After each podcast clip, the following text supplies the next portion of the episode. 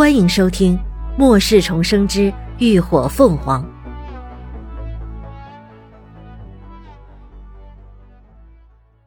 第十三集。开学，渐渐的，他感觉到进入了一种大脑放空、心若太虚的境界，然而周身的灵敏度却变得异常敏锐。精神意识仿佛完全覆盖到空间里的每一个角落，微风轻拂过的嫩叶，引得绒毛轻颤，水滴滴落水面，泛起涟漪连连。空间里的任何风吹草动，都能被他敏感的捕捉到。如果此刻何天知道这一切，一定会大吃一惊。要知道，这本内功心法并不是所有人都能领悟入定，否则他也不会只供着不练了。而林鸾之所以能做到，除了他天赋异禀外，与他精神相连的空间才是关键所在。一周天，两周天，气流顺着林鸾的奇经八脉慢慢运转。待他足足运转了三十六周天后，已是三个小时多了。然而他却丝毫没有感觉到熬夜的疲惫感，反而觉得通体舒畅，精神也异常饱满，甚至连五感都变得敏锐多了。林鸾欣喜，没想到这意气吐纳法还真有用，不愧是祖传的。时光飞逝。一眨眼就到了学校正式开课的日子。一大早，林鸾背着书包，拖着整理好的行李箱去到了学校。看着花红柳绿的校园和一张张朝气蓬勃的脸，不禁让他感慨万千。无忧无虑的大学生活确实让人怀念。林鸾分配的宿舍楼是学校新盖不久的公寓。环境设施都不错，标准的四人间，带空调、独立卫生间和小阳台，床铺也都是统一的组合床，上层统一睡铺，下层是衣橱、书柜和电脑桌，都是崭新的。不过住宿费也要比普通宿舍楼高出一倍。轻车熟路的找到自己的宿舍五零二室。敲门进去时，里头只有两个女生，一个在吃早饭，扎着马尾，模样清秀；另一个正捧着电话打电话，一头卷发高高扎起，化着精致的妆，打扮得很时尚。林鸾朝他们点点头，微笑道：“你们好，我叫林鸾，新来报道的。”马尾女生放下手中的牛奶，也朝他一笑。你好，我叫孙薇薇。另一个女生只给了他一个眼神，又继续转头煲他的电话粥。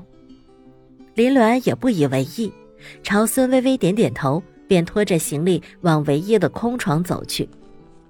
床单被褥是学校统一发放的，只要从衣柜中拿出来就可以。林鸾才把被子铺上床，把衣服简单的整理进衣橱。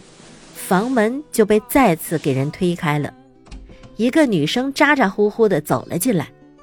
哎，薇薇，我跟你说啊，二食堂的肉包子太好吃了，皮儿薄肉大，鲜香的很。就是啊，个头太小了。那女生看到林鸾，明显顿了一下。哎，又来新人啦！她几步走到林鸾的床下，仰头笑道：“你好。”我姓岳，音乐的乐，单名还是音乐的乐，你可以叫我月月，也可以叫我乐乐，我就睡在你旁边那铺。一样的灿烂笑容，一样的自我介绍，林鸾望着眼前的人，心中顿时百感交集。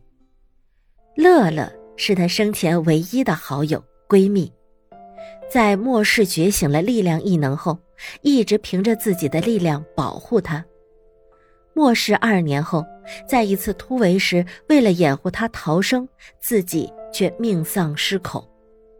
如今想来，依旧让林鸾愧疚不已。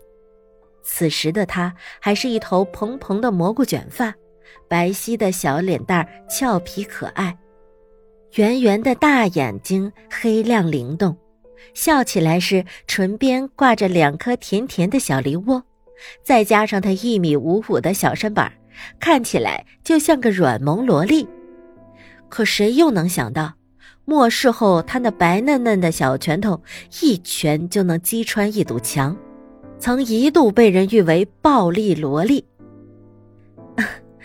你好，我叫林鸾，因为家里有事请了假，今天刚来报道。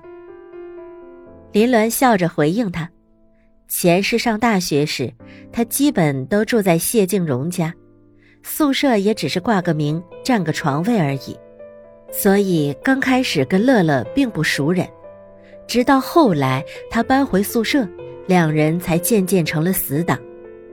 这一世，他相信他们一定能处得更好。啊，你真是太幸福了！我说军训时怎么没见过你呢？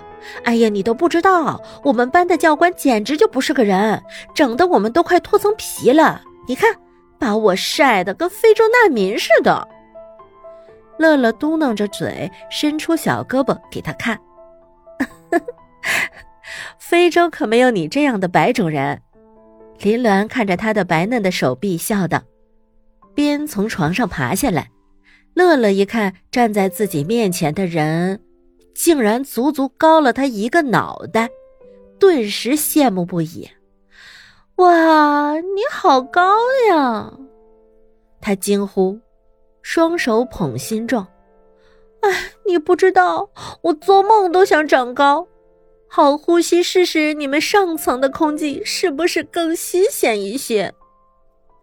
林鸾不仅失笑，这家伙还是这么恨矮。乐乐本来就是自来熟的性子，又莫名的对林鸾有种相见恨晚的感觉，没几下，两人就聊开了。许是嫌他们太吵了。一直打电话的女生扭头瞥了他们一眼，随即拎起桌子上的包包，踩着高跟鞋噔噔噔的走了。乐乐朝门努努嘴，小声道：“，他也是今天才来的，一来就在这里打电话，我还不知道他叫什么呢。”“哦，他叫孙佳妮。”林鸾随口答道。孙佳妮是个富二代，平时也不住在宿舍。自己和男朋友在学校附近租了套大公寓，相亲相爱，一学期也见不着几回。上一世林鸾也没有什么交集。嗯，你怎么知道？乐乐两眼瞪圆，觉得奇怪。林鸾自然不会告诉他自己重生过，随意寻了个借口。哦，在导员那里看到了名单。难怪呢。看他爱答不理的样儿，应该跟咱们也不是一路人。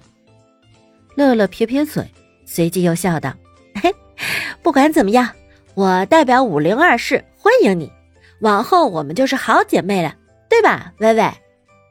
嗯，微微坐在位置上，微微笑着。她的性子一看就是腼腆文静的，平时话不多。林鸾的性子也比较清冷，很少主动搭讪。所以前世两个人的关系也比较一般，末世后他们就再也没有见过，林鸾也不太清楚他后来的情况。不过重活一世，如果可以，林鸾还是希望身边的朋友都能平安的活下来。感谢您的收听，下集更精彩。